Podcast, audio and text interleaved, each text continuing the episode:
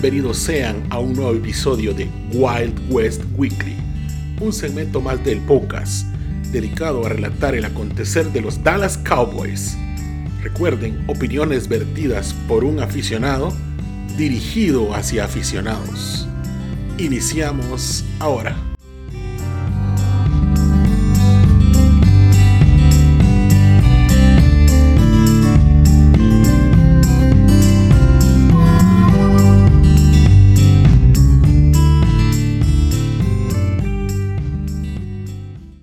Bienvenidos una vez más a uno de sus episodios favoritos del podcast, el Wild West Weekly, programa dedicado para aquellos aficionados de los Cowboys o también los que no, que simplemente son aficionados del deporte y quieren estar pues al tanto de cada uno de los equipos. ¿Qué les puedo decir? Una victoria en el mejor momento del calendario para quitar un poco de presión. 20 a 17 sobre Los Ángeles Chargers de visita una defensiva parchada, sin varios titulares, que al final pues sacaron la casta. Y aunque permitieron nuevamente muchas yardas por aire, eh, pero que tengo que decir que cuando les tocó estar en zona de puntos, supieron mantener a los Chargers con un solo touchdown y tres goles de campo. Esto permitió de cierta manera, creo yo, al equipo aumentar la carga de su juego terrestre y que no utilizaran el juego aéreo para estar remontando, como lo hemos visto últimamente. Sigo creyendo que parte de lo bueno que hemos visto en ofensiva es porque Kellen Moore ha demostrado mover esta ofensiva bastante bien y adaptarla de acuerdo al rival que tiene enfrente. Esos son méritos que ha tenido nuestro coordinador ofensivo. No quiero y no voy, de hecho, a demeritar para nada la victoria del domingo. Los Chargers son un equipo joven y que hay muchos que lo ponen compitiendo en la postemporada en la americana por encima de muchos otros equipos llamados favoritos también. Y así que también, como les dije, no quiero hablar, eh, no quiero hablar eh, y hacer solo un resumen del partido. Quizá esta semana es lo que más han visto por lo que significó la victoria para el equipo. Y lo habrán visto en demasiados lados ya. Y porque, bueno, al final es la primera victoria del equipo en la temporada. Llegó de visita en un estadio que parecía que estábamos de locales. No sé si fue mi percepción, pero yo noté mayor afición vaquera que cargadora, totalmente. Y bueno, no quiero hablar con nombres, eh, no quiero hablar del partido en general, eh, de jugadas, no quiero hablar con nombres puntuales y desempeños. Quiero hablar bien hoy, no voy a tirar mala vibra en este episodio. Quiero enviar vibras positivas al equipo. Así que si en otras ocasiones hablo más de lo que hay que mejorar, hoy quiero destacar algunas actuaciones. Primero, pues Dak lanzó para 23 de 27 pases, 237 yardas, que igual no alcanzó para touchdown, pero supo manejar nuevamente la ofensiva, que quizá es lo más importante en el trabajo, o es de las cosas más importantes del trabajo de un coreback. A destacar los corredores, si nos quejamos en la semana pasada el nulo juego terrestre, ya empezaron a dejar ver el plan de juego para este año y totalmente los dos corredores van a ser utilizados.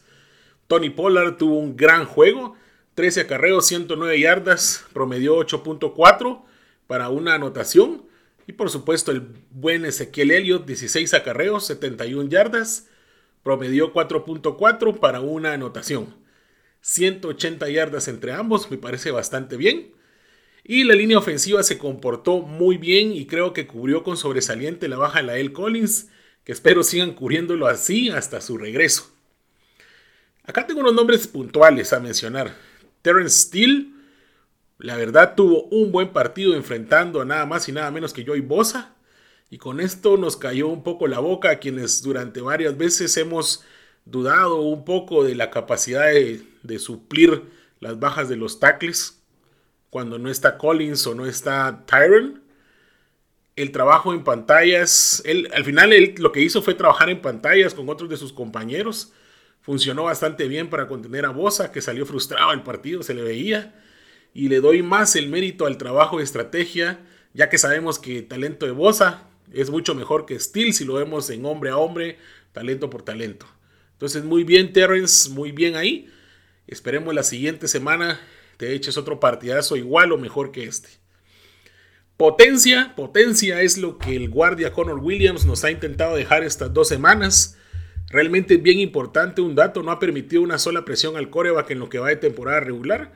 Y según el PFF, el Pro Football Focus, pues Williams ha jugado en 101 jugadas para bloqueo de pase y en ninguna se ha doblado.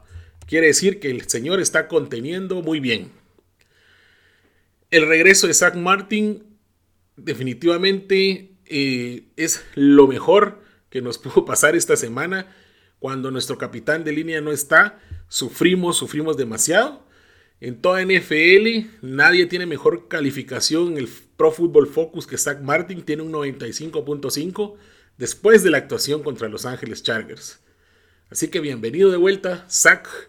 Siempre nos harás mucha falta cuando no puedas jugar. Es el amo y señor de esa línea ofensiva. Y pues del lado defensivo, eh, la línea, aún con tantas bajas, nos mantuvieron el juego.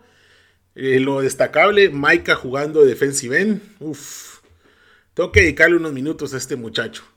Me da la sensación de que es aquel tipo de jugadores que puede hacer de todo eh, en la defensiva. Jugó como edge rusher, rusher, perdón. Una posición que jugó por última vez desde el high school. Nos estábamos por ahí leyendo. Y con las bajas de Randy Gregory y Tank Lawrence, eh, pues le tocó salir a, ponerse a sudar la número 11.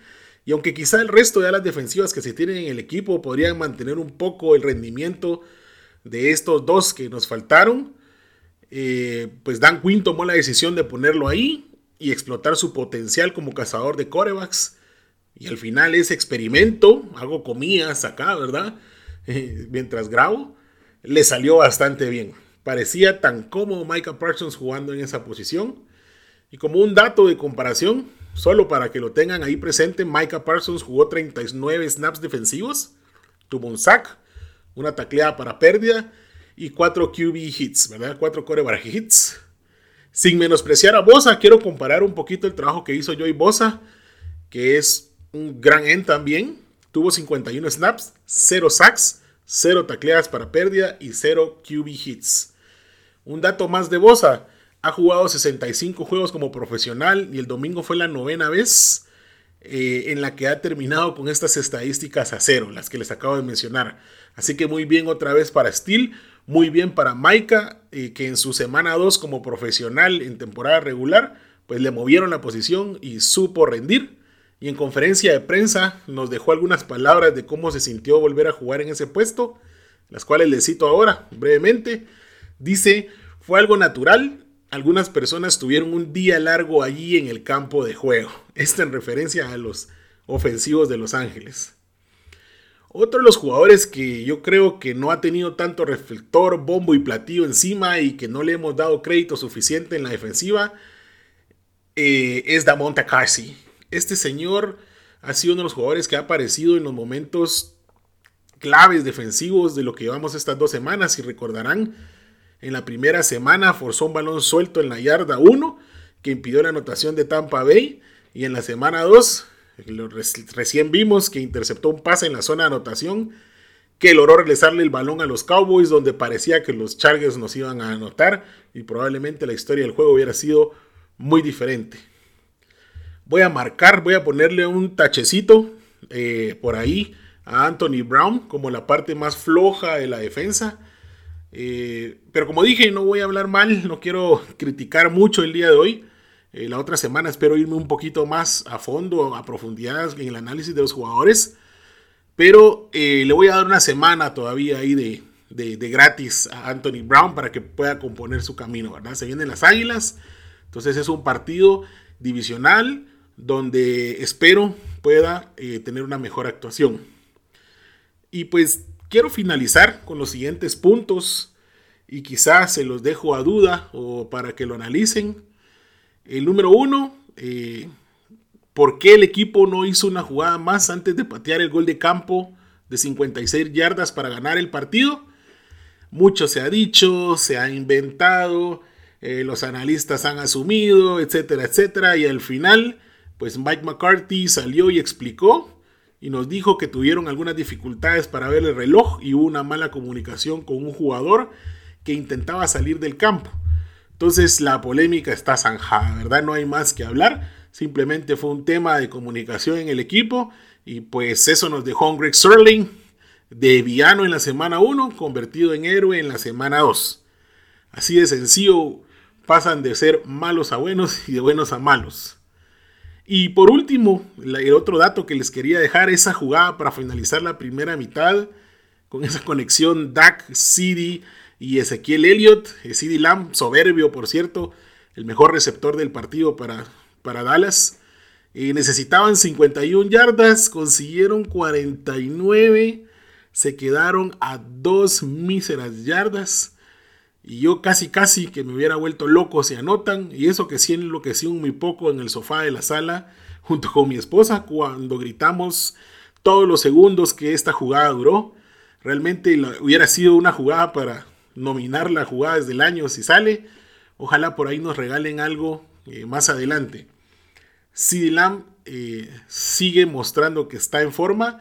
A Mari Cooper quizá no tuvo un gran juego, pero tampoco se le buscó mucho, estuvo muy bien marcado. Y nuevamente Dalton Schultz y Blake Jarwin demuestran que tenemos un tándem de alas cerradas joven e interesante, que son muy buenas armas para Dak Prescott. Así que eh, nos vemos ahora, siguiente partido, día lunes, eh, primer partido de local de la temporada, el ATT me imagino que será una fiesta y vamos a recibir a las Águilas de Filadelfia. Ojalá nos llevemos la victoria. Y pues estamos en prime time, como siempre, ¿verdad? Aunque les duela a los que no son Cowboys o que dicen por qué ponen a los Cowboys siempre en prime time, simple y sencillo. Eh, es un equipo que tiene una gran afición, lo siguen muchos y es tan grande que hasta quienes lo odian no pueden dejar de ver. Así que esto ha sido eh, el Wild West Weekly para esta semana. Nos vemos en la siguiente.